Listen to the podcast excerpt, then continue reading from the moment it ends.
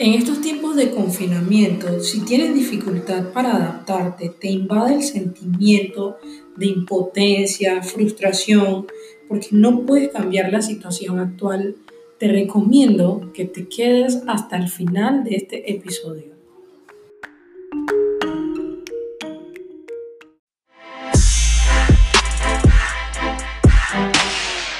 Hola, mi nombre es Arlene Samaniego y quiero darte la bienvenida al mejor servicio, en donde cada semana traeré una estrategia de servicio al cliente o una entrevista con un gran líder con vocación de servicio.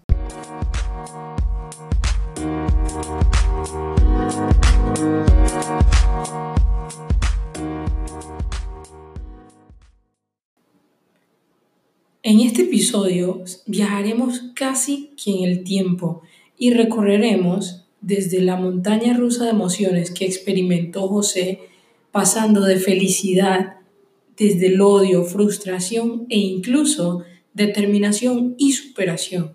Así que empecemos.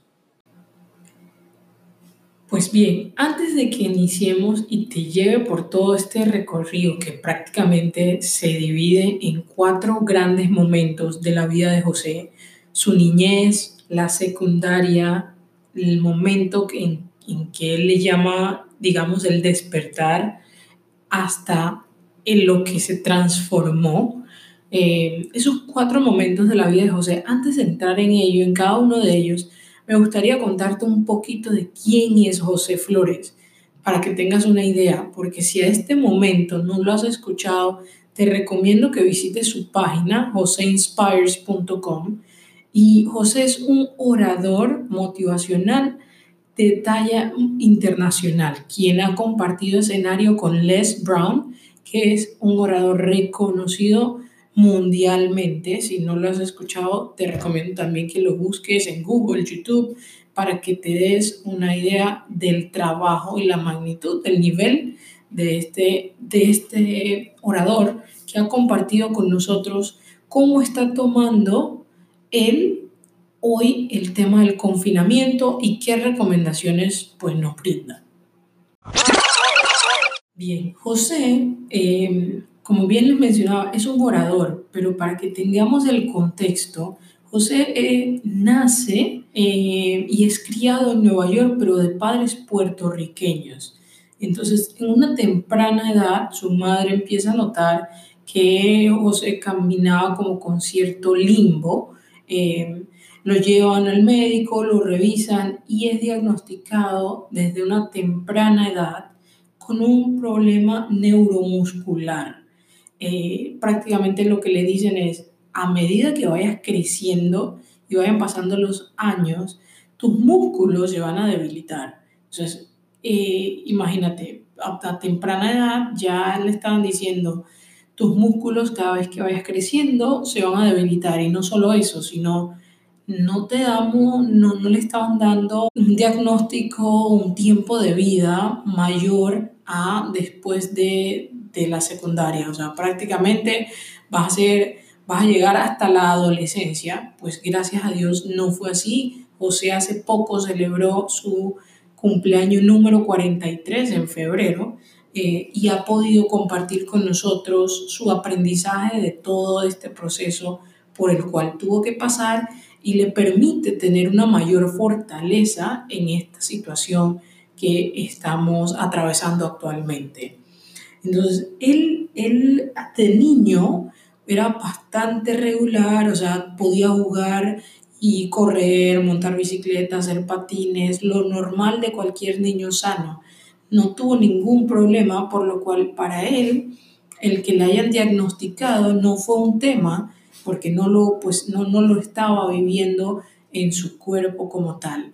Sin embargo, ya cuando pasa al segundo momento de, su, de su vida, que pues él le llaman los tiempos más tóxicos, eh, en su secundaria, José empieza a tener dificultades para pararse, sentarse, para salir de su carro eh, y empieza entonces a experimentar esos cambios en su cuerpo. Eh, y, entra en un estado de, odio, frustración, preguntándose constantemente de, por qué le estaba pasando eso, por qué le tenía que pasar a él, em, que sus órganos les estuvieran, estuviesen empezando a fallar. Eh, y pues era, era frustrante porque sentía que él, con esta situación que le estaba pasando, no iba a poder hacer más nada en su vida. Se sentía eh, pues una persona insignificante, ¿no? Y, estuvo en ese lapso por un buen rato, casi como hasta sus 28, 30 años. Y a los 30 años, él, él tiene un, como un despertar. Aquí en ese momento, José empieza a plantearse otro tipo de, de pensamientos que mm, prácticamente él decía, pues siempre estoy acordándome que no me puedo mover, no me puedo cambiar por mí mismo, no me puedo eh, bañar por mí mismo, tengo que esperar que alguien me ayude a vestirme.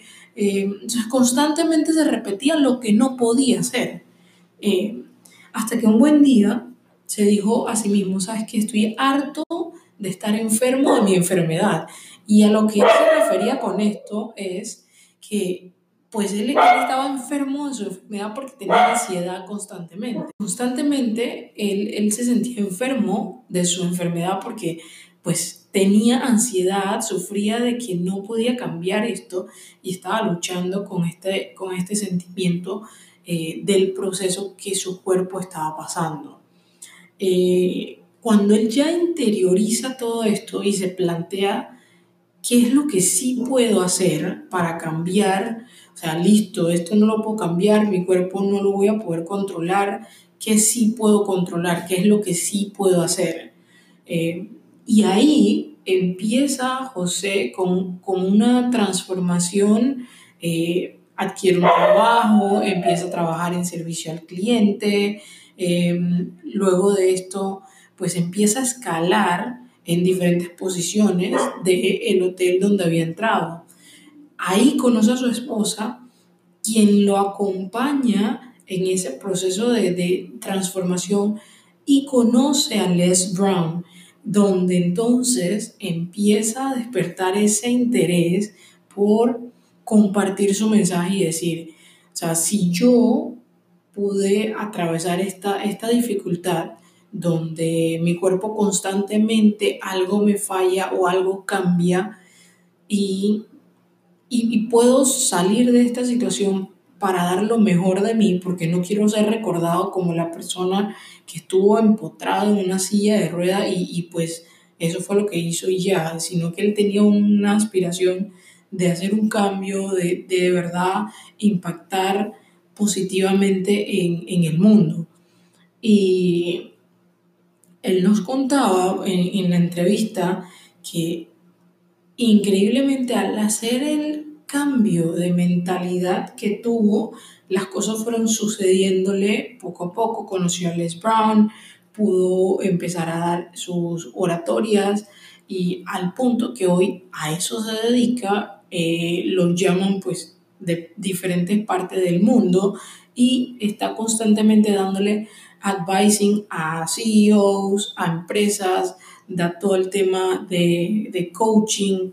Entonces, él lo que nos transmitía en su entrevista es, para mí, este confinamiento no representa un, no representa una adversidad, porque mi cuerpo en sí ya es una adversidad. Yo constantemente tengo que ir en un proceso de adaptarme constantemente al cambio.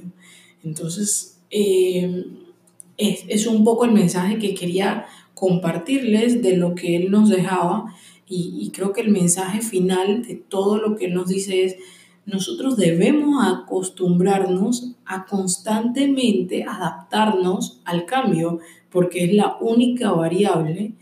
Constantemente vamos a tener que, atravesar cambios en, la vida, ¿no? Em, y, ese es un poco los cuatro los cuatro, las cuatro fases por las cuales él pasó desde su niñez, que pues fue totalmente normal, no tuvo ningún problema, luego estuvo en un estado completamente de frustración, odio, eh, pero tomó la determinación que fue el, tercer momento más importante de su vida y que él nos compartía, él, se dijo a sí mismo, o sea, no voy a permitirme que esta silla de rueda determine quién voy a ser. Eh, y, algo que me gustó mucho, con lo cual él cerró la entrevista y es, eh, me contaba, o sea, todos tenemos una silla de rueda, solo que para algunos es visible y para otros no. Entonces, eh, te invito y te dejo con eso. Revisa cuál es tu silla de rueda, eh, qué es esa limitante que hoy te, te, ancla y no te deja seguir, no te deja seguir avanzando y, usemos este ejemplo, ¿no? De alguien que no nos está contando una teoría, no es que él este, te está contando que te adaptes al cambio porque lo leyó, porque lo, lo investigó, no, es alguien que lo vive constantemente y ha pasado por este proceso eh, y, ha salido, ha, ha, sacado la mejor versión de, de sí mismo.